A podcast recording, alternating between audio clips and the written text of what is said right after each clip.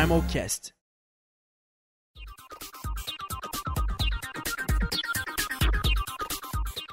Bem-vindos ao Primalcast, o podcast para te ajudar a entender mais sobre os comitês do Miniono 2018.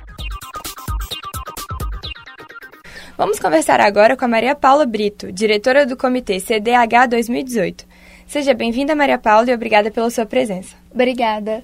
Vamos lá. O Conselho de Direitos Humanos de 2018 irá debater violências e discriminações com base em orientação sexual e identidade de gênero, onde essas violências perpassam por estigmas sociais até violências e torturas explícitas. O debate vai perpassar pela construção histórica social da homofobia para culminar em soluções que mitiguem as discriminações.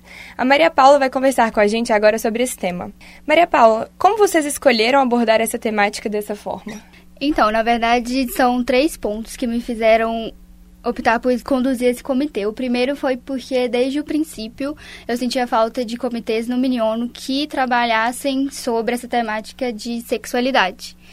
E aí, essa vai ser a primeira vez que vai ter uma discussão abertamente e explicitamente sobre sexualidade e identidade de gênero.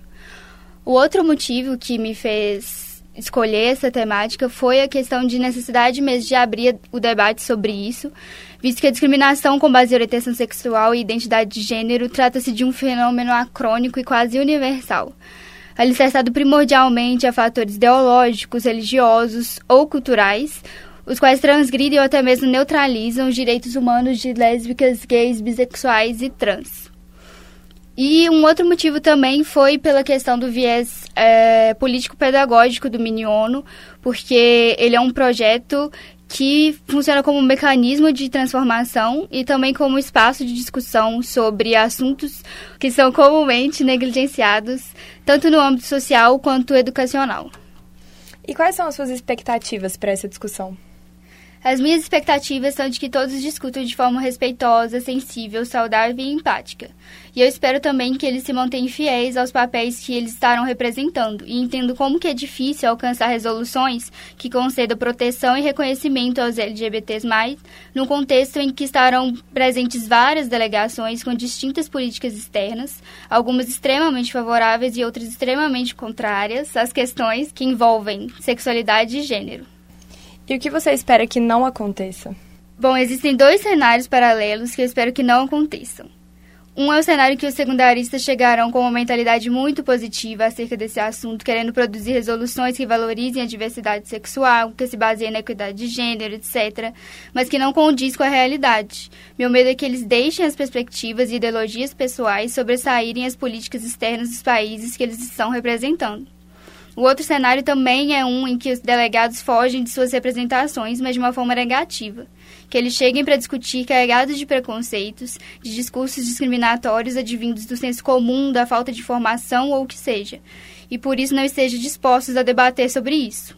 Isso pode prejudicar, se não dificultar muito o que eu estou propondo porque o objetivo é fazer com que os delegados se conscientizem sobre o problema que existe, que é real e que mata a cada minuto.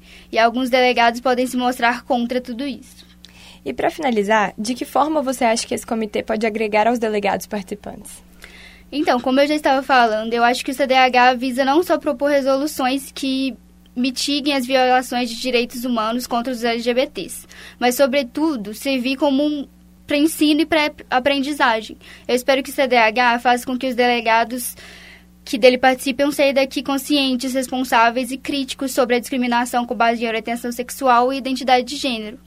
E que a partir disso passem a atuar de maneira individual ou coletiva na conjuntura social, com o intuito de modificá-la.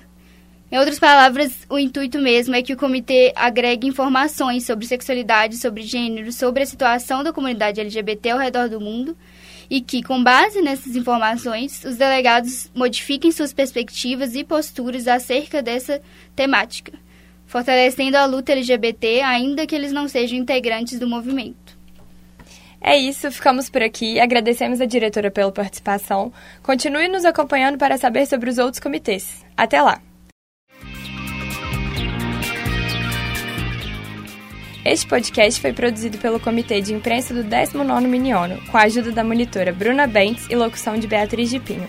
Apoio técnico, Laboratório de Áudio da PUC Minas, Campus Coração Eucarístico.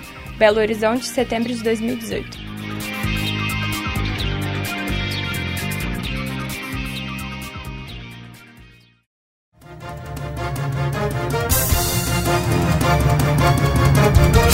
Primal Cast.